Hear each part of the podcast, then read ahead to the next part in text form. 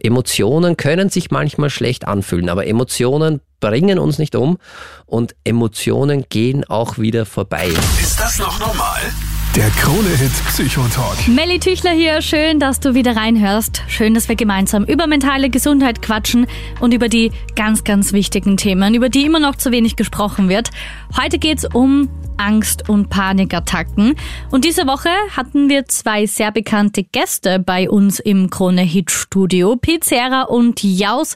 Und ich habe Paul und Otto mal gefragt, was so ihre Meinung zum Thema Angst und generell zum Thema Mental Health ist und warum es so wichtig ist. Hör mal. Weil es falsch ist zu glauben, alles allein stemmen zu müssen, weil es falsch ist, ein schlechtes Gewissen zu haben, etwas nicht allein zu schaffen und weil es richtig ist, sich bei professionellen Menschen Hilfe zu suchen, die einfach nicht zum ersten Mal mit solchen Problemen konfrontiert werden. Ich glaube, jeder von uns will die beste Version seiner selbst sein oder werden und das geht einfach oft nur mit Hilfe von anderen. Man möchte niemanden zwangsmissionieren, aber ich glaube, jeder darf sich selbst erlauben, einmal Hilfe in Anspruch zu nehmen. Du bist nicht allein. Angst, also wenn ich Angst habe vor Auftritten, dann habe ich einen falschen Beruf. Das ist Nervö Nervosität ist was Schönes. Das ist gehört dazu manchmal, aber Angst wäre schlimm, weil Angst hat man das passt nicht, weil wenn ich Angst hätte vor vielen Shows, dann hätte ich auch auf der Bühne Angst. Und wenn ich auf der Bühne Angst habe, dann bin ich kurz vor einem Burnout, weil ich dann etwas tue, was mir nicht Spaß macht. Und da sind wir, glaube ich, schon beim Ergebnis. Man sollte was tun, was einen Spaß macht. Es mhm. geht nicht darum, dass man der Erfolgreichste ist, weil ich glaube, ähm, ähm, zufrieden ist nicht immer der, der der Erfolgreichste ist, aber erfolgreich ist immer der, der zufrieden ist. Ab ins Thema, los geht's. Viel Spaß. Du bist nicht allein. Angst und Panik. Für viele Menschen, sogar sehr, sehr viele, leider ein täglicher Begleiter, der wirklich, wirklich einschränkend sein kann. Und genau deshalb wollen wir da heute ganz offen drüber reden, weil es ein Thema ist, das wirklich sehr, sehr viele betrifft. Daniel, wir reden heute über Angst, über Panikattacken. Mhm. Ähm, das betrifft wahnsinnig viele Menschen, ohne dass man es eigentlich weiß, oder? Ich glaube, es betrifft 100 Prozent der Menschheit. Ja? Weil Angst ist äh, grundsätzlich einmal vorneweg gleich was ganz, ganz Wichtiges für uns Menschen. Also wir brauchen Angst, um überlebensfähig zu sein. Ohne Angst äh, wäre es äh, nicht so einfach, äh, durch die Welt zu gehen. Das heißt, Angst ist sowohl, wenn wir auf uns selbst aufpassen müssen, sehr, sehr wichtig, weil wenn ich angstfrei bin, würde ich wahrscheinlich ziemlich viele Sachen machen, die nicht super gesund sind. Und sehr waghalsig wahrscheinlich durchs Lebens, Leben rennen. Genau, lebensgefährlich sein können. Wir brauchen aber auch ein bisschen Angst, um in sozialen Beziehungen gut funktionieren zu können. Wenn ich komplett angstfrei bin, dann hätte ich ja auch äh, wenig Respekt manchmal vielleicht. Ich würde mich vielleicht manchmal daneben benehmen. Es macht schon Sinn, auch ein bisschen Angst zu haben. Und Angst hat eine ganz, ganz wichtige Funktion, auch rein körperlich mhm. gesehen, weil Angst ist äh, ein Energiespender. Wenn ich Angst habe, passiert in meinem Körper ganz viel und Angst setzt ganz viel Energie frei, damit ich wirklich realen Bedingungen Bedrohungen begegnen kann, damit ich die bewältigen kann, damit ich Herausforderungen meistern kann. Deshalb ist Angst bei 100 Prozent aller Menschen ein riesiges Thema, weil wir sind jeden Tag, glaube ich, mit Ängsten konfrontiert. Ja. Also ich glaube niemandem, der sagt, er hat überhaupt keine Angst. Das wäre sehr traurig und auch nicht erfolgreich im mhm. Überleben. Wir brauchen Angst trotzdem und das, glaube ich, hast du gemeint. Ich wollte gerade sagen, ich meinte jetzt diese Art von Angst, wenn einfach zu viel davon im Gepäck ist, wenn man die jeden Tag mit sich herumträgt, die einen bremst, einen wirklich lebt, wo man einfach nicht mehr gut und gesund quasi durch den Alltag kommen kann, wenn es einfach too much ist. Genau, und da reden wir dann von Angststörungen. Das sind diagnostizierbare Erkrankungen und das betrifft wirklich viele, viele Menschen. 16 Prozent in Österreich haben oder leiden an einer Angststörung. Das ist, ich habe es vorher extra ausgerechnet, weil du gerade im Kopf versucht hast zu rechnen, wenn ich das richtig interpretiert habe. ja, so mein äh, Rechenblick. Ja, das war der Rechenblick. Das ist äh, äh mehr als jeder Sechste und auch eine Panikattacke, die ja ganz häufig vorkommt. 40 Prozent aller Menschen haben schon mal in, im Laufe ihres Lebens eine Panikattacke gehabt. Eine Panikattacke ist dann, wenn Angst zu viel wird. Also, und der Körper nicht mehr umgehen kann damit? Genau. Also wir haben ja, wenn Angst da ist, dann haben wir von der Natur mitgegeben Angriff oder Verteidigung, also Flucht oder Kampf. Mhm. Flight or Fight, das haben. Und das dritte, das wir haben, wenn die beiden Sachen nicht gehen, ist halt dann Freeze, also erstarren. Und da kann man dann auch schon von einer Panikattacke sprechen, weil da sind wir dann mittendrin in dem, ich kann gar nichts mehr machen, ich verliere die Kontrolle und bin meiner Angst ausgeliefert und das ist schrecklich und deshalb finde ich es wichtig, dass wir heute über dieses wichtige Thema reden, die Angst nicht verteufeln, aber die Angststörungen auch ernst nehmen und uns genau anschauen. Du bist nicht allein. Punkt ähm, Angststörungen als nächstes. Daniel, es gibt ja viele verschiedene Arten mit ähm, vielen Merkmalen. Vielleicht kannst du mal kurz so einen Überblick geben, was es da alles gibt, ähm, damit jeder mal schauen kann, ob man da quasi in irgendeine Kategorie reinfällt und auch erklären, ab Mhm. wann Angst so gefährlich wird und einfach zu viel ist, also es mich im Alltag einfach belastet. ab wann ist es nicht mehr normal, muss Ja, das ist- sagen. Ja, weil so Angst ist können. Mhm. ja normal und äh, manchmal wird aber Angst wirklich zum Problem. Du hast ja schon gesagt, es gibt viele Formen der Angststörung in der Psychiatrie oder in der Psychotherapie unterscheiden wir zwischen Agoraphobie, das ist so eine Angst äh, vor Menschenmengen, vor engen Räumen. Äh, klassische Symptome sind, dass ich äh, zum Beispiel, wenn es noch nicht so ausgeprägt ist, schon irgendwo hingehe, wo viele Menschen sind, aber immer schaue, dass ich einen Fluchtweg habe, dass ich mir ganz genau überlege, egal wo ich bin, wie komme ich da raus, äh, dass ich äh, so Platzangst, ein mulmiges Gefühl habe, wenn viele Menschen auf einem Raum sind und so, wenn ich nicht mehr weiß, wie ich raus kann. Also es wäre die Agoraphobie oder Platzangst, wie man dazu auch sagt. Dann gibt's die Soziophobie. Soziophobie heißt, ich habe Angst in sozialen Begebenheiten. Das heißt, immer wenn ich mit anderen Menschen zu tun habe, dann werde ich unsicher, dann habe ich irgendwie die Sorge, dass die mich auslachen könnten, dass ich mich da daneben benehme. Das kann beim Essen sein, das kann aber auch in der Schule sein, das kann auf einer Party sein. Das Aber das hat ja jeder mal, oder? Dass man sich in bestimmten Kreisen oder unter bestimmten Leuten oder Events nicht wohlfühlt. Das ist ja dann wahrscheinlich nicht gleich bedenklich. Nein, und das ist überhaupt nicht krankheitswertig. Ja. Das ist völlig normal und das ist auch gut so, weil diese Angst äh, äh, sagt uns ja, okay, das sind jetzt neue Menschen, reiß dich ein bisschen zusammen, check vielleicht einmal die Lage ab. Benimm und, dich. Nein, aber gar nicht so benimm dich, Ja. sondern bist du da sicher? Also deshalb hat man so ein bisschen ein Vorsichtsgefühl und so eine Angst halt einfach, damit man auch nicht irgendwas macht oder gleich da mit der Tür ins Haus fällt. Also das macht schon Sinn. Äh, Zum Problem wird's dann, wenn die Angst, und das gilt für alle Angststörungen, äh, wenn's äh, die Ängste auftreten, obwohl es keine reale Bedrohung gibt. Das heißt, wenn da die Situation jetzt gar nicht angsteinflößend ist, wenn die Angst viel zu stark für die Situation ist, wenn die Angst viel zu lange andauert, äh, wenn die Angst auch andauert, obwohl die reale Bedrohung schon weg ist, wenn's mit wirklich unangenehmen körperlichen Symptomen einhergeht, weil so eine Angst hat immer auch eine körperliche Komponente. Das heißt, wenn das viel zu viel ist, wenn ich es nicht mehr kontrollieren kann, also vor allem das Auftreten und das Andauern, das heißt, wenn mich die Angst immer überfällt und wenn ich dann Sachen vermeide nach und nach, die mir eigentlich gut tun, die ich mich dann nicht mehr traue. Also so ein Rückzug. Genau, und dann kommt, gerade bei der Agoraphobie ist es ja häufig so, dass sich diese Angst dann ausweitet nach und nach, ich mich immer mehr zurückziehe und dann kann es manchmal sein, dass dann die Agoraphobie, also diese Angst zu einer Depression führt. Manchmal oder sehr häufig ist es auch umgekehrt, dass ich eigentlich eine Depression habe und daraus dann eine Agoraphobie entwickle und als wirkliches Störungsbildmerkmal, das heißt, wann sprechen wir von einer Angststörung, ist es dann, wenn ich wirklich eine emotionale Belastung habe, wenn ich in meinem Leben eingeschränkt bin und wenn ich wirklich großes Leid dadurch habe. Und die Ängste, die ich vorher noch äh, vergessen habe aufzuzählen oder wo wir jetzt abgebogen Nein, sind. das wollte ich sowieso gerade fragen. Wir waren jetzt bei der Agoraphobie, bei der Soziophobie. Was Genau. gibt's noch? Dann gibt's noch spezifische Phobien, die kennt wahrscheinlich jeder. Der, der Klassiker So ist Spinnenangst oder so. Spinnenangst. Also ich habe Angst vor etwas, vor einem Gegenstand, vor einem Tier, Clowns. vor Clowns, ja, auch sehr häufig. Oder zum Beispiel Fliegen oder Ja. Höhenangst, also spezifisch irgendwas Angst, das nichts mit mir zu tun hat. Dann gibt's noch die generalisierte Angststörung. Generalisierte Angststörung heißt, ich mache mir permanent über alles Sorgen.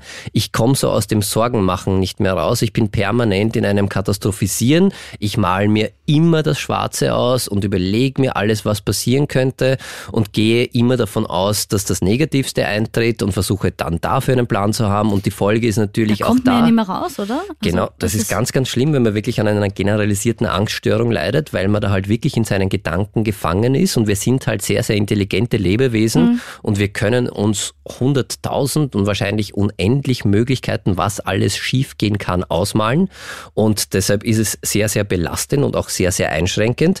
Und dann haben wir noch die Panikstörung, die dürfen wir auch nicht vergessen. Die Panikstörung ist nicht gleich eine Panikattacke, aber hat mit Panikattacken zu tun. Panikstörung äh, oder von einer Panikstörung sprechen wir dann, wenn diese Panikattacken und was genau eine Panikattacke ist, sollten wir uns Das heute vielleicht auch noch nachher noch, anschauen äh, im Detail, äh, wenn die aus dem Nichts auftreten und wenn ich auf einmal so einen Angstanfall habe und es gibt da keinen auslösenden Moment, also es gibt da nicht wirklich einen Grund dafür und äh, ich bin ganz normal jetzt hier im Studio und auf einmal kann mich so eine Panikattacke irgendwie treffen. Quasi, ich kenne mich dann gar nicht aus, was mit dir ist, weil quasi Genau. kein Auslöser da war und wir dann nur sitzen und es Genau. kann einfach aus dem Nichts jetzt kommen. Und das Schlimme ist bei Panikattacken, dass das auch für die Betroffenen äh, aus dem Nichts kommt. Das heißt, es gibt diesen Grund nicht und dann ist es natürlich ganz, ganz schlimm, weil ich nicht weiß, woher kommt das. Und dann entwickelt sich sehr häufig so eine Angst vor der Angst, weil ich ja nicht weiß, wo mich das das nächste Mal trifft und mich das immer wieder treffen kann. Und dann, wenn das häufiger auftritt und es keine wirklichen Ursachen, also wenn man dann in der Psychotherapie, muss man sagen, genauer ein bisschen hinschaut, findet man meistens schon Ursachen auch. Aber in dem Moment, wo mich die Panikattacke ereilt, gibt es keinen Auslöser. Und das ist äh, natürlich massivst bedrohlich. So eine Panikattacke kann sich wirklich lebensbedrohlich anfühlen. Also das fühlt sich so an, als äh, ganz viele landen bei Panikattacken dann wirklich in der Notaufnahme, weil die davon ausgehen, ich habe jetzt einen Herzinfarkt oder ich sterbe jetzt oder passiert was ganz Schlimmes, weil der Körper da natürlich auch eine ganz große Rolle spielt. Aber ist das jetzt Und- bei einer Panikstörung eben so, dass die geprägt ist von Panikattacken? Ja, also Panik, Oder- bei Panikstörung äh, können wir dann davon sprechen, wenn diese Panikattacken immer wieder auftreten und es keine wirkliche Ursache, Okay. also keinen Auslöser gibt. Wenn jetzt äh, ein Monster da reinkommen würde, und ich hätte massive Angst und die Angst würde mich überfluten und überwältigen und ich würde dann in Panik verfallen, dann reden wir nicht von einer Panikstörung Weil dann ist die Gefahr ja real. dann ist die Gefahr real und äh, logischerweise, wenn ich Todesangst habe, dann kann es äh, passieren, dass ich äh, Panik aufreiß und halt wirklich äh, eine Panikattacke habe. Du bist nicht allein. Hallo, hier ist der Florian aus Wien und ähm, ich würde einfach gerne wissen, ob man sich so eine Panikattacke einfach nur einbildet und also quasi, ob man sich in irgendwas reinsteigert oder ob das wirklich einen gesundheitlichen Grund hat. Und was sicher auch noch interessant ist, was ich mich frage, ist, ähm, ob man an so einer Panikattacke auch sterben kann. Danke, Flo, für deine Frage. Daniel, du bist unser psychotherapeutischer Experte. Für jeden, der noch nie eine Panikattacke hatte oder nicht weiß, wie sich das anfühlt, wie ist das? Wie kann man das versuchen zu beschreiben? Das ist fürchterlich und das fühlt sich ganz, ganz schrecklich an und da ist äh, ganz äh, viel körperliche Symptomatik mit im Spiel. Das heißt, äh, da spielt mein Körper bei Angst, also vielleicht fangen wir ganz von vorne an, um auch äh, die Frage vom Flo äh, zu beantworten. Eingebildet ist eine Emotion nie und Angst ist ja eine Emotion, sondern wenn ich Angst habe, dann habe ich die. Und Also dann muss man es auch ernst nehmen. dann muss man es auch ernst nehmen. Was passiert bei einer Panikattacke? Da gibt's so einen Teufelskreis der Angst, wie es zu einer Panikattacke kommen kann. Und eine Emotion hat immer vier Ebenen. Also die hat eine körperliche Ebene. Jede Emotion löst auch in meinem Körper etwas aus. Und gerade bei der Angst kennen wir das alle. Wenn wir Angst haben, verändert sich unsere Atmung, verändert sich unser Herzschlag, unser Blutkreislauf wird tatsächlich darauf vorbereitet, dass die, die größten Muskelgruppen gut mit äh, Sauerstoff versorgt werden. Das hat alles den Sinn, Energie darzustellen, um flüchten zu können oder um kämpfen zu können. Deshalb haben wir ja Angst, dass der Körper in dieser Notfallsituation oder wenn der Körper irgendwo eine Gefahr, eine Herausforderung sieht für den Menschen, dann bekommen wir die Emotion Angst und der Körper stellt ganz viel Energie zur Verfügung. und ist in Alarmbereitschaft. Genau, schaltet quasi. so ein Notfallprogramm ein. Und was passiert jetzt bei einer Panikattacke? Da gibt's irgendeinen Auslöser. meistens und der muss gar nicht so groß sein oder so mir gar nicht so bewusst sein, der mir Angst macht. Diese Angst, die Emotion, löst dann im Körper diese Symptome aus. Das heißt, mein Herz fängt an, ein bisschen schneller zu schlagen. Ich habe vielleicht so ein bisschen Herzaussetzer. Ich beginne ein bisschen schneller zu atmen und atme nicht mehr ruhig, weil das brauchen wir halt alles äh, in der Angst, damit wir flüchten oder kämpfen können. Und ich entwickle körperliche Symptome. Dann die nächste Ebene, die wir immer bei einer Emotion haben, ist die Wahrnehmung. Das heißt, ich nehme diese körperlichen Symptome wahr und sehe, okay, auf einmal äh, atme ich schneller, mein Herz schlägt irgendwie komisch. Irgendwas passt nicht. Irgendwas stimmt nicht. Ja. Dann haben wir immer auch Gedanken, wir bewerten unsere Wahrnehmung natürlich und sagen, okay, da ist gerade irgendwas mit dem Körper nicht in Ordnung, mein Herz schlägt anders, meine Atmung ist anders, da passiert gerade irgendwas Schlimmes. Genau dieser Gedanke führt dazu, dass wir Angst bekommen, logischerweise, weil wenn ich denke, da passt gerade irgendwas nicht, bekomme ich Angst. Das heißt, ich habe dann mehr von der Emotion Angst. Mehr von der Emotion Angst heißt, Wieder mein mehr körperliche Symptome? Genau, mein Körper reagiert vermehrt drauf. Ich nehme diese körperlichen Symptome dann noch mehr wahr. Ich bewerte das dann als wirklich gefährlich, weil jetzt fühlt es sich ja noch schlimmer an. Genau diese Bewertung führt dazu, dass ich mehr Angst bekomme. Dann aufgrund der, größeren Angst reagiert mein Körper noch mehr und dann dreht sich dieser Kreis so lange, bis ich wirklich in eine ordentliche, schöne unter Anführungszeichen Panikattacke hineinkomme. Das ist wirklich so ein Teufelskreis, der sich dreht. Das ist, wenn es keine medizinischen Vorerkrankungen gibt und diese Panikattacke nicht aufgrund eines medizinischen körperlichen Problems ausgelöst ist, nicht gefährlich. Das fühlt sich fürchterlich an und das macht na, nona nicht, eine Heidenangst, weil ich da wirklich glaube, ich breche jetzt zusammen und ich schaffe das nicht mehr, dauert maximal 20 bis 30 Minuten. So war lang. Das ist lang und das ist also das selten gesehen. Ich habe schon einige PatientInnen und auch im Freundeskreis Menschen gesehen, die Panikattacken hat- hatten. Normalerweise dauert das ein paar Minuten, also nicht so lang, deshalb maximal 20 Okay. Minuten. das Und geht das von kann, allein wieder geht von alleine weg. weg. Aus dem Nichts hört das wieder auf dann? Das hört wieder auf. Das ist wie jede Emotion, wenn es wirklich nur der Angst geschuldet ist. Eine, eine Emotion ist immer wie eine Welle, die baut sich auf, kommt und geht dann auch wieder, ohne dass ich irgendetwas machen muss. Und das große Problem gerade bei Angsterkrankungen ist, äh, dass ich ganz häufig, sobald ich nur ein bisschen Angst spüre, versuche irgendwas dagegen zu unternehmen, weil ich das nicht haben möchte. Und da immer in die Vermeidung gehe und das äh, nie lerne, äh, dass ich Angst aushalten kann. Und das führt dann in weiterer Folge dazu, und dann sprechen wir, wenn das wirklich sich ausweitet, dazu, dass ich ganz, ganz viel vermeide, immer weniger Sachen mache und massive Angst vor der Angst habe. Und dann wird es zu immer einem größeren Leidensdruck und dann mache ich immer weniger, ziehe mich immer mehr zurück. Und dann beginnt auch so eine Spirale, die sich abwärts dreht und wo es dann wirklich zu einer Angsterkrankung kommt. Das heißt, bei Angststörungen sind es meistens normale Ängste unter Anführungszeichen, die jeder Mensch hat, die ich aber versuche mit allen Mitteln zu bekämpfen und zu unterdrücken und die nicht sein dürfen und dadurch werden sie aber immer größer. Viele sagen ja auch, wenn sie mal eine Panikattacke an einem bestimmten Ort hatten, also jetzt in der U-Bahn oder in einem Einkaufszentrum oder so, dass sie dann dort nicht mehr hingehen, weil sie Angst haben, dass das wiederkommt. Stimmt, Genau. Ist das ein Mythos oder stimmt das, dass wenn man in, äh, an einem bestimmten Ort schon mal eine hatte, dass es dann ein größeres Risiko ist, dort wieder eine zu bekommen? Nein, es ist kein größeres Risiko, dort wieder eine zu bekommen, aber ich verstehe jeden, der das dann miteinander verbindet. Und da kann es dann äh, wirklich die Angst sich halt schön ausbreiten, weil dann beginne ich einmal, wenn es zum Beispiel jetzt in der U-Bahn ist, ein klassisches Beispiel, dass ich da meine erste Panikattacke hatte und die muss nichts mit der U-Bahn zu tun haben, dann werde ich um nicht wieder eine Panikattacke zu bekommen, U-Bahn meiden. Und irgendwann kann sich das aber ausbreiten, weil man kann sagen, ja, es könnte ja in allen öffentlichen Verkehrsmitteln sein. Und vielleicht ist es ja gar nicht an der U-Bahn gelegen, sondern vielleicht ist es daran gelegen, dass da andere Menschen waren. Und dann werde ich nach und nach immer mehr vermeiden und mich immer mehr zurückziehen. Und was die Angst dadurch kann, ist immer größer zu werden in meinem Kopf, weil ich es natürlich als massivst gefährlich bewerte, obwohl die Angst und ich möchte nie, also jeder, der eine Panikattacke hat, äh, volles Mitgefühl, das ist fürchterlich, das Mhm. fühlt sich grausam an. Wenn es aber keinen medizinischen Grund gibt, dann muss man sich davor eigentlich nicht fürchten. Das ist Nur auch weiß man es ja nicht. das Ziel, deshalb machen wir die Sendung. Das ist auch Ja. das, also wichtig, wenn es so Panikattacken gibt, wirklich gerne und so, äh, nicht gerne, sofort irgendwie auch zum Arzt gehen, das einmal abchecken lassen. Gibt es da irgendeinen medizinischen Grund dafür? Das kann ja auch sein.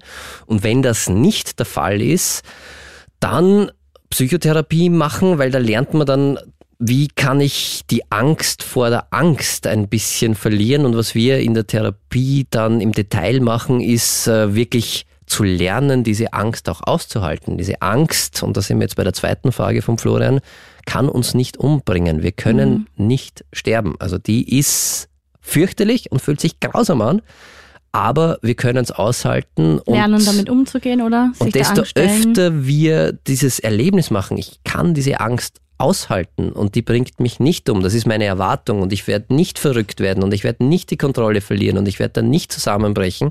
Und die, genau diese Erfahrung, ich kann diese Angst aushalten. schaff das, ja, ja. die ist unangenehm, aber ich kann das aushalten und das geht nicht von heute auf morgen, muss man jetzt auch sagen, sondern es ist in der Psychotherapie halt schon ein Prozess. Ist aber bei Angststörungen relativ schnell, muss man sagen. Es ist auch unterschiedlich, aber da gibt's äh, tatsächlich, gerade bei so spezifischen Phobien, da macht man nichts anderes. Also Flugangst oder so kann man tatsächlich äh, innerhalb eines Wochenendes Wow. wegbekommen. Zumindest so, dass ich dann äh, fliegen kann. Und nicht eingeschränkt bin mehr. Genau. Du bist nicht allein. Lina schreibt, Hi liebe Melli, lieber Daniel, ich höre eure Sendung seit ein paar Monaten jede Woche und habe inzwischen alle Folgen im Podcast durchgebinged. Cool. Ja, sehr cool, wollte ich gerade sagen. Danke, Lina. Ähm, das freut mich sehr. Das heutige Thema betrifft mich selbst, schreibt sie. Ich habe seit Jahren Panikattacken und versuche immer, wenn eine kommt, mich auf einem Klo oder so zu verstecken.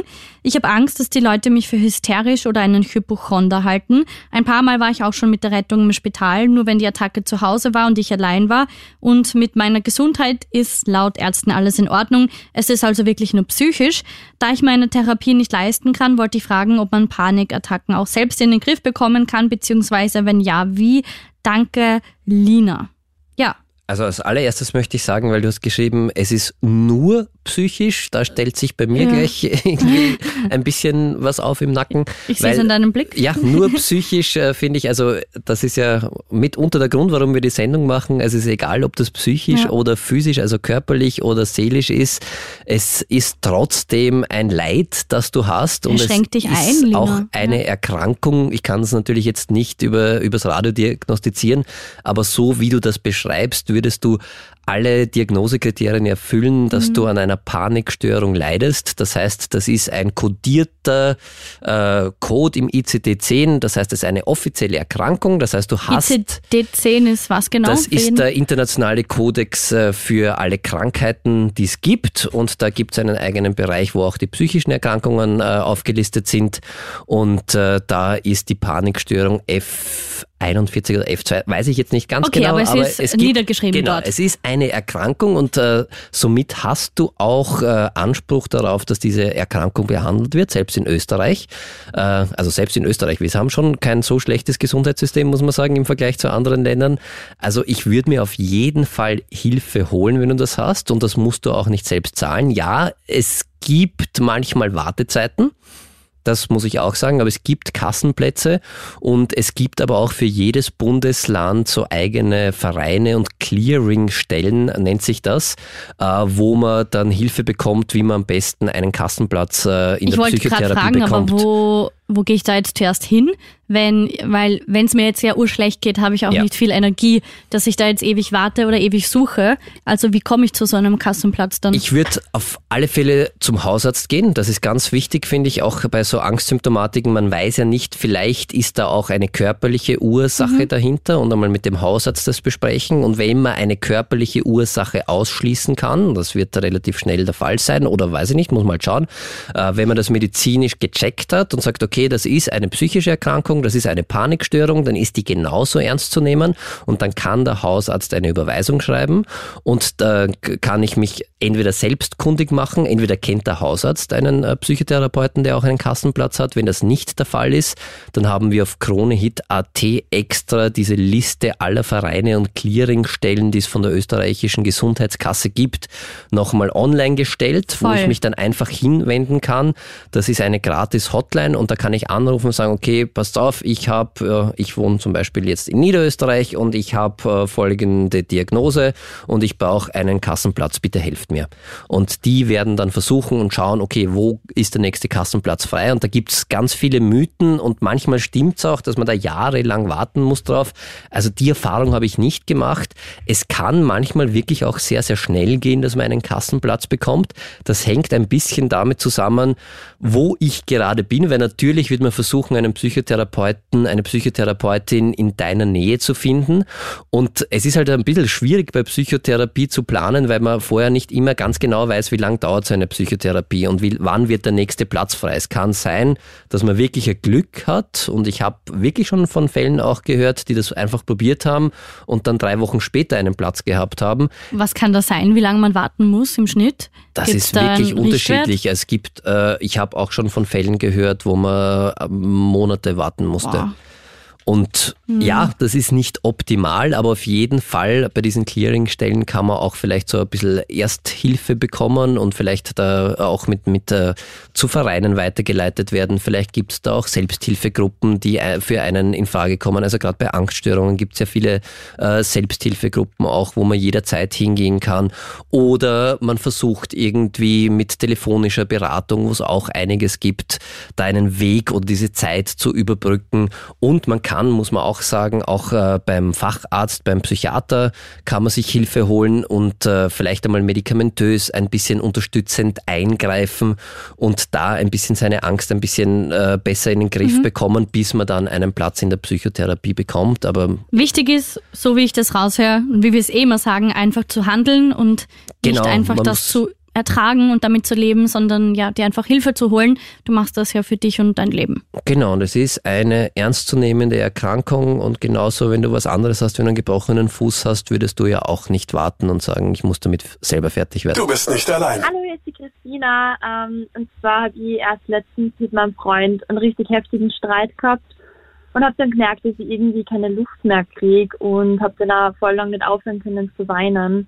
Und jetzt frage ich mich, ob das eine Panikattacke war, weil mir ist es eben so davor noch nie gegangen, ich habe sowas noch nie gehabt und jetzt bin ich ziemlich verunsichert und mache mir eben Sorgen und weiß jetzt nicht ganz, ob ich zum Arzt schauen soll oder nicht. Voll spannend, Christina. Dasselbe hat mir nämlich letztens eine Freundin erzählt und hat das genauso beschrieben, dass sie nicht mehr sprechen konnte, weil sie auf einmal nur noch so nach Luft gerungen hat und keine Luft mehr da war. Was ist das dann? Ist das eine Panikattacke automatisch? Das kann auch eine Wutattacke sein, das kann auch eine Traurigkeitsattacke sein. Das habe ich noch nie gehört. Das kann auch eine Ärgerattacke sein, das kann vieles sein. Es ist spannenderweise haben wir nur äh, in unserem Sprachgebrauch äh, das Wort Panikattacke. Stimmt, weil Wut oder Traurigkeitsattacke noch nie gehört. Ja, da habe ich auch äh, erf nicht erfunden, okay, aber äh, in der Psychotherapie-Ausbildung mitbekommen, weil wir keine Worte dafür haben. Wenn uns Emotionen in welcher Form auch immer,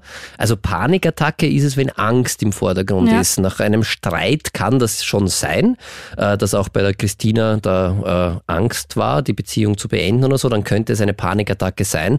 Aber wir haben ja auch noch andere Emotionen, die sehr viel mit uns machen können. Und wenn es zu so einer Überflutung oder wenn das ganz, ganz viel ist und wenn ich vielleicht eh schon ein bisschen gestresst bin, also ein bisschen verletzlich an sich und dann kommt das noch dazu, dann kann es schon sein, dass mich so eine Emotion halt wirklich überfordert in dem Moment.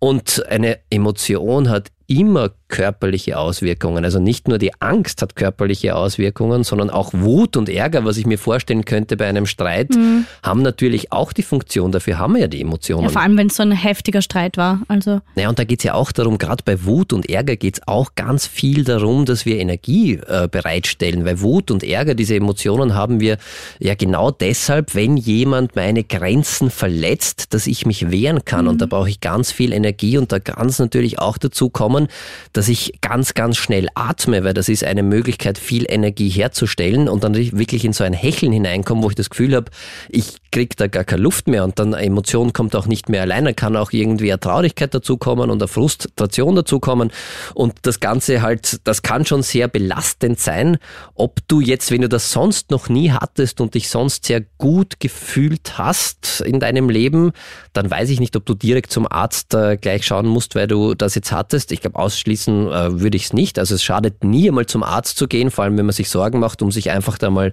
das Okay auch zu holen. Okay, mit mir passt alles. Das war einfach wirklich ein heftiger Streit und ich war da sehr, sehr emotional und diese Emotionen machen was mit mir. Und äh, da kann Angst dabei gewesen sein, das muss jetzt nicht eine Panikattacke gewesen sein, mhm. da kann Wut dabei gewesen sein, da kann Traurigkeit dabei gewesen sein. Ist ja eigentlich das, egal, was es schließlich ist, es fühlt sich schier an. Es fühlt ja, es fühlt sich schier an. Ich würde es trotzdem, ich finde, äh, die Gefahr, die ich auch äh, bei meinen PatientInnen oder Gefahr oder das, äh, was ich sehr häufig beobachten kann, weiß nicht, ob das eine Gefahr ist, dass wir irgendwie verlernt haben ein bisschen oder, oder manche verlernt haben, mit Emotionen umzugehen und die auszuhalten weil wir von klein auf mitbekommen, was ja nicht schlecht ist, dass es keine schlechten Gefühle, Emotionen geben darf. Es wir viele wachsen in einer behüteten Umgebung mhm. auf und da heißt halt, du darfst nicht traurig sein, du darfst nicht äh, Angst haben. Steh auf, mach weiter, weglächeln, nicht zulassen. Ja, und deshalb äh, kriegt man das so ein bisschen, ist man es gar nicht so gewohnt und ich wünsche jetzt auch niemanden irgendwie, dass er permanent Angst oder Wut und Ärger und Traurigkeit ausgesetzt ist, aber trotzdem gehört es zum Leben dazu wenn ich das nicht gewohnt bin und äh, immer versucht wurde, mich vor allem zu beschützen und dann kommt so eine Emotion daher in einem Streit, dann kann sich das schon sehr mhm. ungewohnt anfühlen und dann weiß ich vielleicht nicht, was ich damit machen soll. Und die ganz, ganz wichtige Nachricht, die ich an alle habe, Emotionen können sich manchmal schlecht anfühlen, aber Emotionen bringen uns nicht um und Emotionen gehen auch wieder vorbei. Das heißt, davor muss man keine Angst haben und ich kenne ganz viele, die wirklich Angst vor Emotionen haben und dann eben in so ein Vermeidungsverhalten gehen und da spielt ja sehr häufig auch dann irgendwie Alkohol oder ich Drogen sagen, eine Sucht Rolle. wahrscheinlich dann. Genau, weil ich Flucht, ja. das, weil ich glaube, ich kann das nicht aushalten, mhm. weil ich das nie gelernt habe und ich, ich habe irgendwie so Angst, dass mich eine Emotion, eine Angst, eine Traurigkeit, eine Wut, dass ich da die Kontrolle komplett über mich verlieren werde und manche haben echt Angst, dass mich das umbringen wird und dass ich das nicht aushalten kann und dass ich dem nicht gewachsen bin und da möchte ich sagen, man jeder hat das Zeug dazu, Emotionen auszuhalten, auch wenn es sich nicht immer gut anfühlt. Du bist nicht allein. Wenn die Angst dein ständiger Begleiter im Alltag ist, dann wird's irgendwann zu viel. Und genau deshalb reden wir heute ganz, ganz offen in der ersten Mental Health Talkshow Österreichs. Daniel, wir haben schon viel ähm, über Ängste gesprochen, was Panikattacken sind. Aber wie entsteht das eigentlich? Wird jetzt wahrscheinlich eine komplexe, lange Antwort mit äh, vielen, vielen Möglichkeiten, aber ja, weil es bei jedem so unterschiedlich sein kann das? und äh, wie eine Angststörung entsteht, kann wirklich bei jedem Menschen unterschiedlich sein. Aber es gibt schon ein paar Faktoren, die eine wichtige Rolle spielen und äh, die vielleicht auch bei vielen Menschen äh, gleich sind. Äh, da zum einen ganz großer Punkt äh, sind die biologischen Faktoren. Äh, das heißt, ich kann auch Gene mitbekommen, die mich ängstlicher machen als andere. Und das hat vor allem damit zu tun, was für Erfahrungen meine Eltern auch gemacht haben, vor allem bei der Mutter ganz, ganz wichtig, mhm. weil ich ja schon äh, in der Schwangerschaft, auch wenn da die Mutter sehr viel Angst hat oder irgendwelchen angstauslösenden Situationen ausgesetzt ist, wirkt sich das direkt auf meine Hirnentwicklung aus und Angst entsteht in unserem Gehirn und in einem Zusammenspiel und da ist auch die Verarbeitung von Stress. Wie kann ich mit Stress umgehen? Und Stress hat ja auch immer ein bisschen was mit Angst zu tun, weil ich Angst habe, eine Situation nicht zu bewältigen. Das heißt, ich kann da schon genetisch sehr viel mitbekommen. Ja, und Sachen, für die ich ja schon mal gar nichts kann. Ja, natürlich. Also das, was ich nicht beeinflussen kann. Ja, und die wenigsten können was für ihre Ängste, muss man auch ganz ehrlich sagen. Also gerade wenn es dann zum Thema Angststörung ist, also da ist man nie selber dran schuld, weil mhm. ganz großen Einfluss hat natürlich auch äh, die Form äh, der Umwelt, in der ich ausgesetzt bin. Das äh, gerade im frühkindlichen, im, im jugendlichen Alter. Äh, aber gerade die frühkindliche Phase ist da ganz, ganz wichtig. Was für Erfahrungen mache ich irgendwie? Ist das eine Umwelt, wo ich sicher bin? Ist das eine Umwelt, wo ich mich auf viele Sachen verlassen kann, dass wenn ich halt irgendwie schreie, dass sofort jemand kommt und so. Also auch schon im Babyalter, wo ich mich ja dann nicht mehr dran erinnern kann, weil äh, unser Hirn ja erst in Entwicklung ist und unser Hirn baut sich genau da in dieser Zeit, also von 0 bis 9 Jahren ist die Zeit, die sehr, sehr prägend ist. Und da lerne ich natürlich auch, wie geht meine Umwelt mit angstauslösenden Situationen um. Wenn ich jetzt in einer Umwelt aufwachse, wo Angst ein großes Thema Thema ist, wo äh, mhm. sich ständig über alles Sorgen gemacht wird, wo äh, so überfürsorgliche, ängstliche Eltern zum Teil da sind. Also wir lernen am Modell als Menschen. Das heißt, wir schauen uns an, was machen denn die anderen und ist das gefährlich oder nicht? Weil Angst heißt ja auch immer, ich muss irgendwie einschätzen, diese Situation. Ist die gefährlich? Und wenn sie gefährlich ist, kann ich sie bewältigen oder nicht? Also viel auch mit Erziehung, oder? Hat ganz viel mit Erziehung zu tun, hat ganz viel mit Glaubenssätzen zu tun, wie ich mich dann irgendwie lerne in der Welt zu sehen, wie ich die Welt überhaupt sehe. Ist die Welt, die mir da gezeigt wird oder wie es vorgelebt wird, eine gefährliche Welt? Mhm. Also hat da meine Umwelt ganz viel Sorge und Angst? Gibt es da vielleicht auch ex existenzielle äh, Ängste oder sind da gesundheitliche Probleme, die mich schon als Kleinkind irgendwie begleiten, auch wenn ich es nicht selber habe? Natürlich natürlich auch ein Punkt, habe ich selber traumatische Erfahrungen gemacht. Und äh, das löst natürlich auch Angst aus, nicht nur im frühkindlichen Alter, sondern das kann, glaube ich, auch jeder nachvollziehen, wenn ich wirklich irgendetwas lebensbedrohliches selbst erlebt habe, dann wird meine Angst automatisch irgendwie größer werden, alles was mit dem irgendwie auch nur zusammenhängt. Das ist ja auch logisch, wir machen ja also Lernerfahrungen, das ist ja auch so wichtig, warum wir die Angst haben. Die Angst soll soll uns irgendwie zeigen, okay, das ist eine gefährliche Situation, deshalb musst du dich vorbereiten, kämpfen oder fliehen. Im besten Fall, also wir versuchen meistens immer zuerst zu fliehen. Wenn mhm. fliehen nicht geht, dann kämpfen und wenn beides nicht geht, dann erstarren.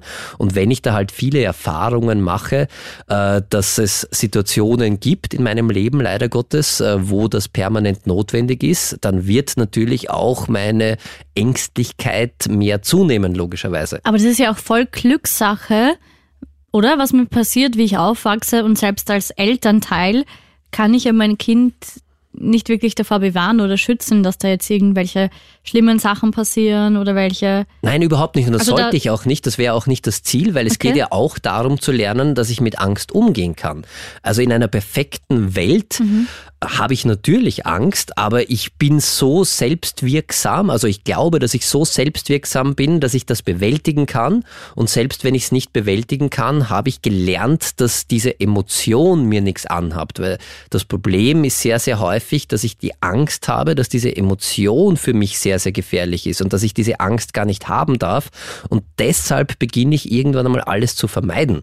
Und äh, das hängt sehr damit zusammen, äh, wie selbst, welche Selbstwirksamkeit Wirksamkeitserwartung ich an mich selbst habe. Und das bekomme ich schon von außen mit. Das heißt, wie sehr wird mir vermittelt oder was wird mir zugetraut? Was kann ich selbst schaffen? Kann ich das aushalten? Mhm. Werde ich in einer Umwelt groß, wo mir das vorgelebt wird, dass Angst dazugehört und ja, nicht angenehm ist, aber aushaltbar ist und dass das, das völlig, dass das völlig normal ist. Oder äh, wachse ich in einer Umwelt auf, wo sobald Angst kommt, Panik ausbricht, tatsächlich auch bei meinen Bezugspersonen und äh, ich dann natürlich die Erfahrung mache, okay, das ist was ganz was Schlimmes, das darf nicht sein. Also ich darf eigentlich keine Angst haben. Und das ist halt so ein Mittelweg, den man da gehen muss. Natürlich äh, sollte es im besten Fall keine Traumatisierungen, keinen Missbrauch geben und gleichzeitig aber sollte ich auch äh, lernen, irgendwie, also nicht in einer einer Welt, äh, die rosarot ist, ja. aufwachsen, sondern halt, das ist eine Emotion, die dazugehört, die lebensnotwendig ist, die für unser Überleben auch notwendig ist und äh, die ich aushalten kann. Das heißt, äh, ein ganz wichtiger Punkt da ist auch, wie habe ich gelernt, mit Emotionen umzugehen? Das ist ja voll spannend, weil eine Situation, die für mich vielleicht ureasy ist und gar nichts macht, ist für jemand anderen komplett ähm, mit Angst besetzt. Ja, das ist Je auch sehr spannend. Also was habe ich da für Erfahrungen Ja. gemacht? Wie bewerte ich unterschiedliche Situationen? Und das hängt ja auch ganz äh, sehr häufig damit zusammen, welche frühen Erfahrungen ich gemacht habe. Wenn ich jetzt wirklich, nehmen wir wieder dieses U-Bahn-Beispiel Ja. her, als Kleinkind irgendwann einmal in einer U-Bahn stecken geblieben bin und da eine Panik ausgebrochen ist und alle Erwachsenen um mich herum Angst gehabt haben, dann werde ich natürlich das abspeichern in meinem Hirn. Okay, das ist eine gefährliche Situation und die werde ich dann versuchen oder die werde ich dann ganz anders bewerten als äh, ein Mensch, der nie so eine Erfahrung gemacht hat. Also das ist äh, eine Detektivarbeit ein bisschen auch in der Psychotherapie, da herauszufinden, warum ich in manchen Situationen viel ängstlicher vielleicht reagiere als andere. Genauso in, in, äh, bei Soziophobien. Warum stresst es mich so sehr oder warum habe ich so einen, einen, einen geringen Selbstwert, äh, dass ich Angst habe, mich permanent zu blamieren? Und deshalb vielleicht auch soziale Situationen meide. Da wird ja auch meistens irgendwas passiert sein und irgendwann, äh, wenn das wirklich einprägsam war, werde ich das generalisieren und auf alle sozialen Begebenheiten für mich anwenden und sagen, okay, das ist an sich gefährlich, weil mir da mal das und das passiert ist. Stichwort Mobbing, ganz, ganz häufig. Äh, Kinder und Jugendliche, die, die Mobbing-Opfer wurden. Haben wir ja erst eine Folge gemacht. Genau, Zum Nachhören übrigens im Krone-Hit-Podcast ist das noch normal. Ja, und die Nachwehen sind, dass es nicht nur in der Situation natürlich äh, extremst belastend und schrecklich ist, sondern dass sich daraus natürlich auch eine Angst entwickeln kann vor sozialen Zusammenkünften, dass ich halt echt Angst habe und ich kann niemandem vertrauen oder ich bin mir nicht sicher, weil ich da diese schreckliche Erfahrung gemacht habe. Und dann werde ich nach und nach das vermeiden. Und das Problem ist, also ich verstehe es ja super, warum man das vermeidet, aber das Problem ist, ich kann dadurch, dass ich mich dieser Angst nicht mehr stelle und kann ich keine korrigierenden Erfahrungen machen. Das heißt, nach, wenn ich äh, Sachen vermeide, dann kann ich nicht die Erfahrung machen, dass es auch anders geht. Dass es auch gut ausgehen kann. Genau, und das ist halt in meinem Kopf, das ist gefährlich und deshalb vermeide ich es und gehe nicht hin. Und das ist dieser Teufelskreis, warum Angststörungen entstehen können. Und dann mache ich es halt nicht mehr. Und dann werde ich nie die Erfahrung machen, dass das zwar früher tatsächlich einmal gefährlich war, aber eigentlich jetzt überhaupt nicht mehr gefährlich ist und eine korrigierende Erfahrung mache, dass, das, dass mich jetzt niemand auslachen wird, zum Beispiel bei einer Soziophobie, oder dass ich äh, das gut überstehen kann und dass ich keine Angst haben muss. Und das ist das, wie Angststörungen entstehen und äh, ja, die dann wirklich zu Leid führen können, zu einem Rückzug führen können, dass man halt wirklich ganz, ganz wenige Sachen macht, Einfach komplett einschränken halt. Ja, und wirklich ein, ein Leidensdruck also äh, für, für die betra- äh, betreffende Person äh, da ist, weil ich in meinem Kopf wird diese Angst immer größer. Und das ist irgendwie das Gemeine daran. Ich müsste mich meiner größten Angst stellen, um die Erfahrung machen zu können, dass es auch anders sein kann und dass mich das nicht umbringt und äh, dass ich das aushalten kann. Und genau das machen wir in der Psychotherapie im besten Fall. Du bist nicht allein. Angst ist überlebensnotwendig, es kann aber auch zu viel werden und deshalb reden wir heute ganz offen über Angststörungen und Panik. Und der Thomas schreibt auf WhatsApp, Hi ihr beiden, ich höre gespannt zu und frage mich, wie man als Partner richtig mit Panikattacken umgeht. Meine Freundin hat leider so oft welche und alles, was ich sag oder mache, scheint in dem Moment falsch zu sein. Seit kurzem ist sie in Therapie, aber noch sind die Attacken da. Leider ist es von außen sehr heftig mit anzusehen, beziehungsweise oft auch ehrlicherweise nicht nachzuvollziehen. Freue mich über jeden Tipp. Danke und schöne Sendung noch, Thomas. Danke, Thomas. Ja, danke für deine Nachricht. Ja, und ein, ein guter Aspekt, an den ich noch gar nicht gedacht habe, den Partner oder jetzt die Eltern oder Freundinnen, keine Ahnung, wer das miterlebt, das ist ja extrem belastend, wenn ich nicht weiß, wie sich das anfühlt und wenn ich einfach nichts machen kann, um dieser Person dann zu helfen. Mhm, und das ist sehr, sehr schwer Ja. auszuhalten. Und wenn man wirklich in einer Panikattacke ist, dann ist man auch nicht zugänglich für irgendwelche guten Ratschläge oder so. Weil wenn ich in einem Hochstressbereich bin, dann schaltet sich in meinem Hirn auch irgendwie der Teil ab, wo ich vernünftig denke.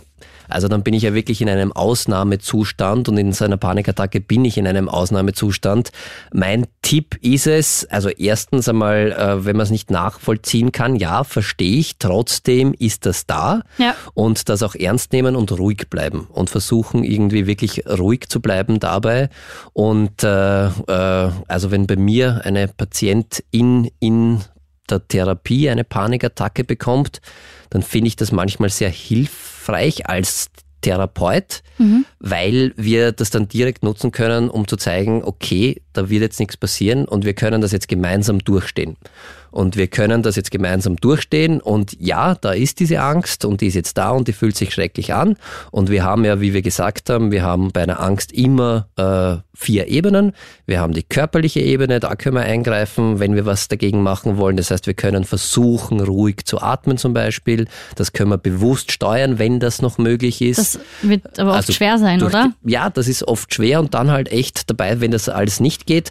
Wir können versuchen, die Wahrnehmung irgendwo anders hinzulenken. Wir können so mit Skills ein bisschen arbeiten, aus dem Hochstell rauskommen, vielleicht irgendwie so einen kleinen äh, Schmerzreiz irgendwo setzen, um da die, die Wahrnehmung auf, auf was anderes äh, im Körper zu führen. Also, was nicht, so ein Gummiringel schnalzen mhm. oder vielleicht ein Coolpack kann helfen, dass man das, sich das ins Genick äh, legt.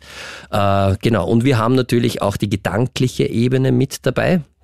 Das heißt, wir können da schon auch versuchen, dass wir da, wenn das nicht zu sehr mittendrin ist, dass wir auf gedanklicher Ebene sagen, hey, das ist jetzt eine Panikattacke, du bist gerade in Therapie, da kann da jetzt nichts passieren, das wird gleich wieder vorbeigehen. Und da kann man es auch versuchen, aber sonst tatsächlich ruhig bleiben und gemeinsam diese Erfahrung machen, das mhm. geht vorbei. Und ich bin da zuversichtlich, ja, kann man jetzt nichts machen, das ist jetzt eine Panikattacke und wir halten das gemeinsam aus und du wirst sehen, du wirst das gut überstehen und das wird gleich vorüber sein. Und ich glaube, also ich kann mir vorstellen, ich hatte das bei meiner Frau auch schon, das war bevor, da waren wir noch, glaube ich, gar nicht verheiratet. Dass sie eine äh, Panikattacke hatte? Dass sie eine Panikattacke hatte und da war ich auch noch kein Psychotherapeut, das ist schon ziemlich lang her. Ja.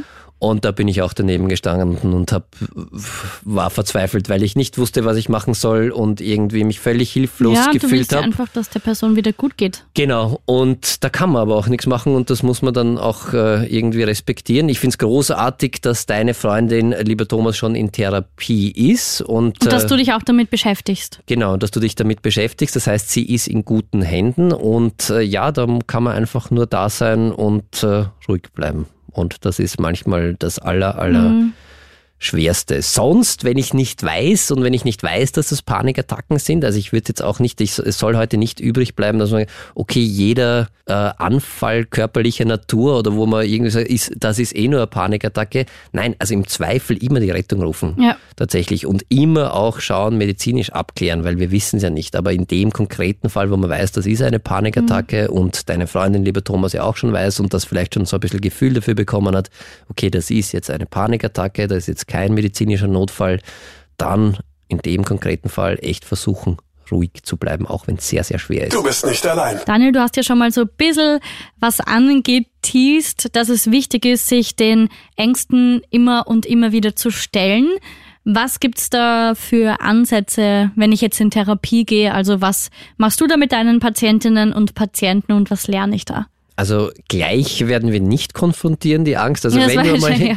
das, das wäre, glaube ich, ein bisschen erschreckend. Was wir in der Therapie machen, ist, dass wir zunächst einmal schauen, was ist das konkret für eine Angst? Gibt es da irgendwie ein Muster? Gibt es da auslösende Situationen? Gibt es da etwas, das in der Vergangenheit schon passiert ist, was diese Angst erklären würde? Wie einschränkend ist das? Wo betrifft mich das? Also wir schauen uns da wirklich genau an, was ist die Angst? Was geht diesen Panikattacken vielleicht auch voraus? Dann ein ganz wichtiger Punkt, den habe ich heute noch gar nicht gesagt, gerade bei Panikstörungen ist, dass meistens ein, ein, ein ziemlich stressiges Leben im Hintergrund dafür verantwortlich ist. Das heißt, dass ganz, ganz ah, okay. viel Stress äh, kann dafür sorgen, dass ich äh, so auf einem Level bin, dass ich permanent so angespannt bin und dann braucht nur irgendwie eine Kleinigkeit daherkommen, die mich sonst eigentlich überhaupt nicht aus der Bahn werfen würde. Aber das ist dann so dieser, dieser äh, klassische Tropfen, der das fast zum Überlaufen bringt tatsächlich. Und wenn da eine Kleinigkeit äh, daherkommt, der, der ich jetzt gar nicht so viel Aufmerksamkeit schenken würde sonst, die mhm. kann dann echt dafür sorgen, dass das Fass zum Überlaufen gebracht wird und dass ich dann halt wirklich mit einer Überforderung, mit einer Panikattacke reagiere. Das heißt, was man schon auch von Anfang Anfang an anschaut, ist, wie schaut's denn da im Leben aus? Ist da gerade sehr, sehr viel Belastung da? Kann ich da irgendwas machen? Schaue ich auf mich? Habe ich irgendwo Ausgleich? Stresst mich was extrem? Weil das ist auch sehr, sehr ungesund. Also Stress ist ja an sich genauso wie die Angst nichts Schlechtes, außer es dauert die ganze Zeit an Und und, ich komme nicht mehr raus. Das heißt, wir können da auch mit Entspannungstechniken äh, arbeiten und versuchen, da über den Körper wieder ein bisschen für Entspannung auch Mhm. zu sorgen, was sich direkt auf die Psyche auswirkt.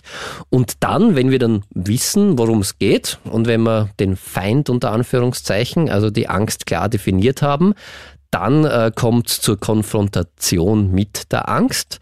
Das heißt, wir setzen uns dann bewusst der am meisten angstmachenden Situation gemeinsam mit dem Patienten aus und äh, machen da die Erfahrung, kein Vermeidungsverhalten, äh, das wir sonst äh, so gerne machen, irgendwie anzuwenden, sondern das einfach auszuhalten. Also im konkreten Beispiel, wenn ich jetzt zum Beispiel Höhenangst hernehme oder nehmen wir Spinnenphobie, dann wäre es das Ziel tatsächlich, sich mit einer Spinne zu konfrontieren Puh.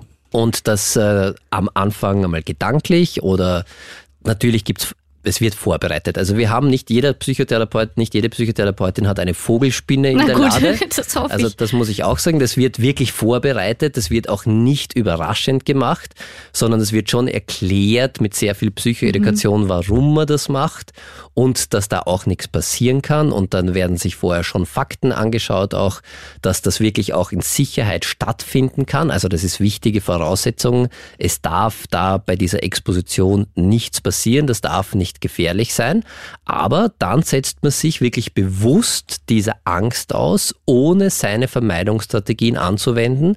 Vermeidungsstrategie kann sein, äh, dass ich äh, versuche, diese Emotion irgendwie auszublenden, indem ich nicht hinschaue, sondern ich schaue wirklich hin.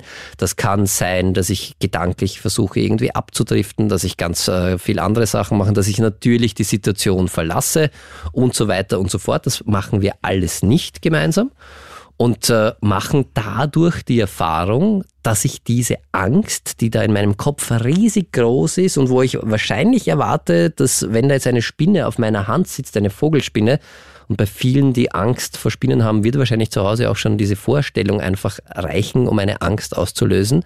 Und äh, da ist da wahrscheinlich die Erwartung, das werde ich nicht aushalten und da werde ich irgendwie zusammenbrechen, da werde ich verrückt werden, das werde ich nicht schaffen.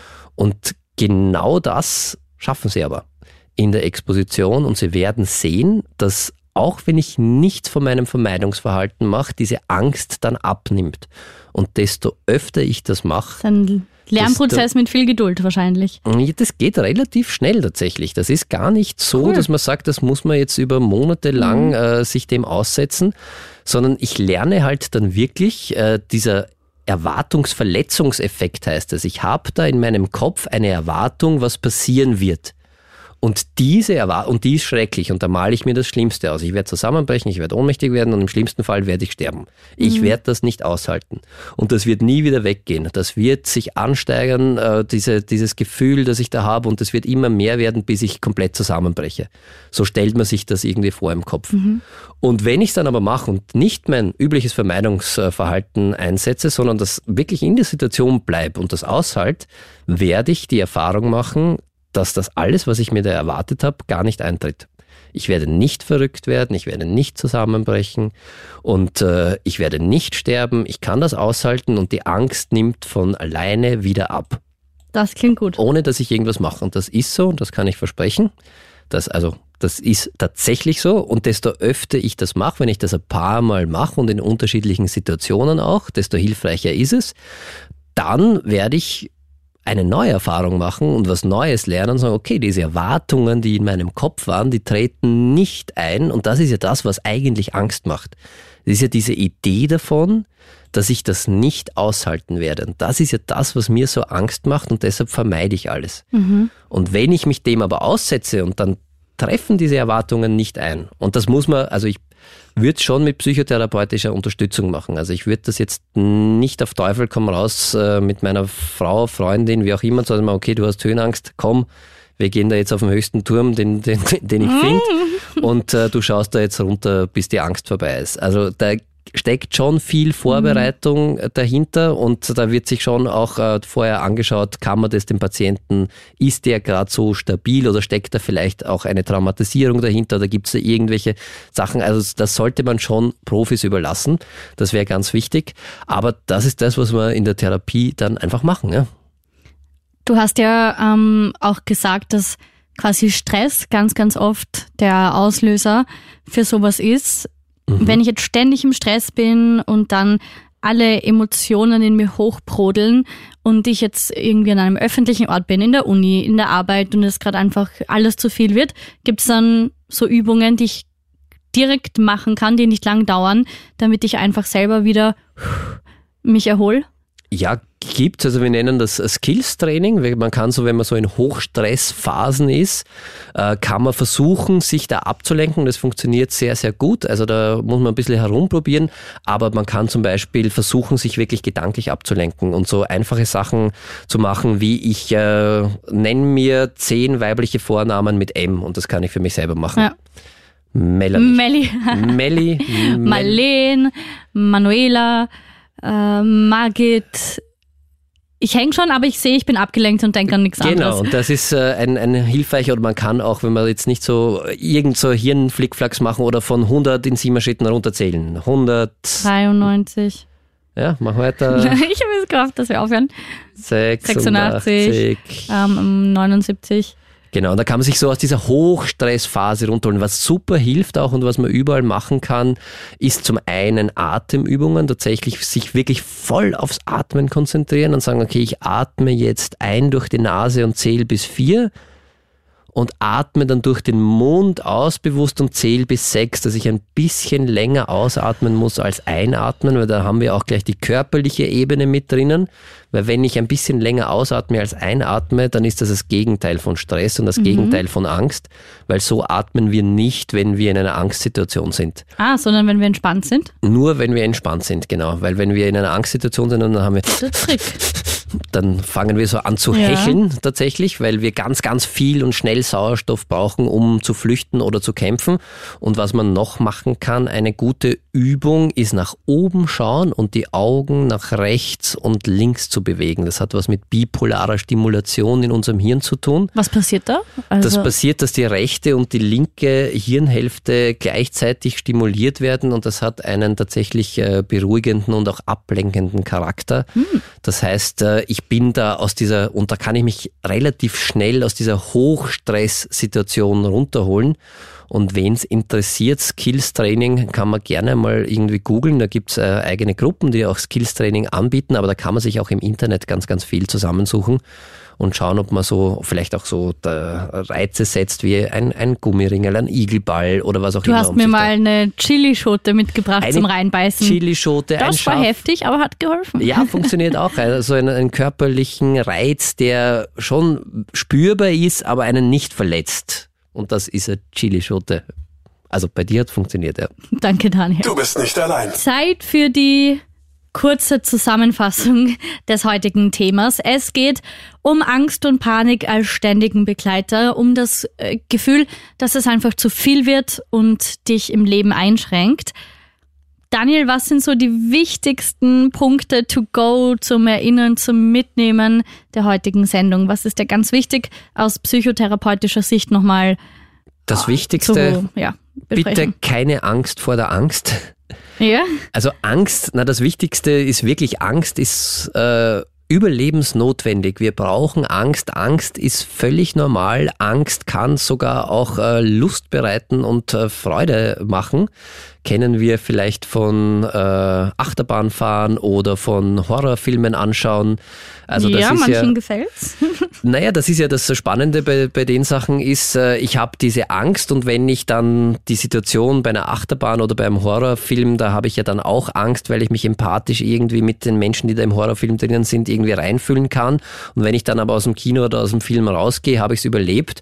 Und wenn ich dann diese Situation äh, geschafft habe, dann löst es ein Glücksgefühl aus. Also das kickt dann richtig und deshalb macht man das ja auch.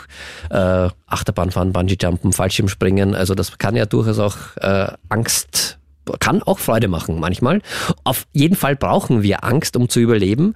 Und deshalb bitte keine Angst vor der Angst haben. Wenn Angst wirklich einschränkend wird, dann trotzdem ernst nehmen und sich professionelle Hilfe holen, weil das kann wirklich zu einem großen, großen Leid führen. Mhm. Und leider Gottes ist es bei Angsterkrankungen so, dass die in den seltensten Fällen von alleine weggehen, sondern weil man halt da ganz viel versucht, diese Angst zu vermeiden und alles, was da drumherum ist, wird die Angst immer größer. Dafür hast du aber gesagt, in Therapie geht es relativ schnell in den meisten Fällen wieder zu behandeln. Das hängt sehr von der Angststörung ja. ab. Also wenn es jetzt eine spezifische Phobie ist, also wo ich Angst vor einem spezifischen Gegenstand, Tier oder was auch immer habe, dann kann man es relativ schnell machen. Wenn es jetzt eine generalisierte Angststörung, wo ich permanent mir Sorgen mache, ist, dann kann es ein bisschen länger dauern. Also es ist sehr unterschiedlich, aber man kann ganz gut mit Angst umgehen, lernen, weil mhm. das Ziel der Therapie ist es immer, dass die Angst nicht weg ist, sondern dass ich mit der Angst gut leben kann. Also wir wollen die Angst nicht wegmachen, weil wir sie ja brauchen zum mhm. Überleben, sondern das Ziel ist es, dass ich gut mit meinen Ängsten leben kann und dass die halt auch tatsächlich zu Situationen passen, denen mich aussetze, dass da nichts aus der Vergangenheit reinpfuscht, mhm. sondern dass ich gut mit meinen Ängsten leben kann.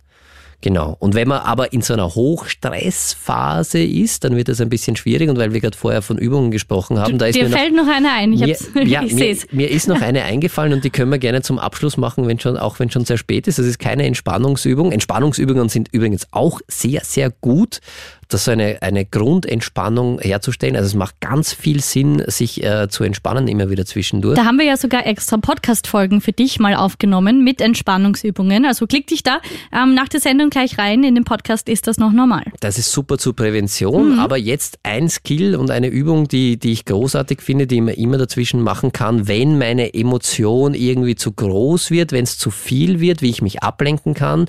Das ist die 3-2-1-Übung. Die geht relativ schnell. Und äh, wenn ihr alle wollt, könnt ihr jetzt mitmachen. Also ja. wir müssen uns jetzt nicht entspannen, wir müssen aber schon ein bisschen schauen, weil wir äh, beziehen unsere Sinne mit ein, aber einfach im besten Fall gemütlich hinsetzen. Okay, Moment. Die Füße gut auf dem Boden verankern, das heißt, dass ich einen guten Kontakt zum Boden habe und dann einfach ohne es zu bewerten und zu benennen. Drei, äh, benennen schon, ohne es zu bewerten, drei Sachen, die mir jetzt gerade ins Auge stechen, einfach aufzählen. Ich sehe die Melli, ich sehe ein Mikrofon, ich sehe einen Kopfhörer. Jetzt drei Sachen, die ich gerade höre, aufzählen. Ich höre deine Stimme, ich, ich höre gerade meine Stimme und ein bisschen Musik. Und ich höre meinen, aber wie auch immer, drei Sachen und drei Sachen, die ich gerade fühle. Ich fühle den sehr harten Hocker, den es bei Krone Hit gibt, mhm. auf dem ich mhm. hier sitzen muss. Ich habe Hunger. Na, die du wirklich gerade im Körper fühlst. Also so. die du irgendwas, was, was, was dich berührt. Was fühlst du, was spürst du gerade? Spürst du die Kopf? Der Kopfhörer drückt auf meine Ohren. Genau, und? Ähm, Irgendwas schnell, schnell? Die Schuhe. Die Schuhe. Okay, zwei Sachen, die du siehst, schnell aufzählen. Ähm, die Uhr und die Kamera. Du kannst es auch leise machen, zwei Sachen, die du hörst, jeder für sich. Zwei Sachen, die du spürst gerade. Eine Sache, die du siehst. Eine Sache, die du hörst. Und eine Sache, die du fühlst. Fertig. Okay. Und das Ziel dieser Übung ist, dass ich mich ganz schnell mit meiner Aufmerksamkeit woanders hinrichten muss, weil ich da keine Zeit habe, wenn ich das suche, äh, mich Nur um meine Angst zu kümmern oder um meine Emotion, die gerade da ist. Und es sorgt dafür, dass meine Emotion zumindest wieder in einen Bereich kommt, wo ich sie gut bewusst handeln kann. Also gerne jederzeit Coole immer so Übung. als kurzen Skill dazwischen machen. 3, 2, 1 oder atmen. Und ganz wichtig, und das ist Schlusswort, entspannen. Danke wieder viel gelernt in der heutigen Sendung. Ich lade dir die ganze Folge auch gleich im Kronehit Podcast Ist das noch normal hoch. Ähm, den kannst du auf KroneHit.at ganz easy finden oder Spotify oder Apple Music überall, wo es Podcasts gibt. Und ich freue mich, wenn du dich auch durch die anderen Folgen durchklickst. Viel Spaß damit und pass auf dich und vor allem deine mentale Gesundheit auf. Ist das noch normal? Der KroneHit Psychotalk.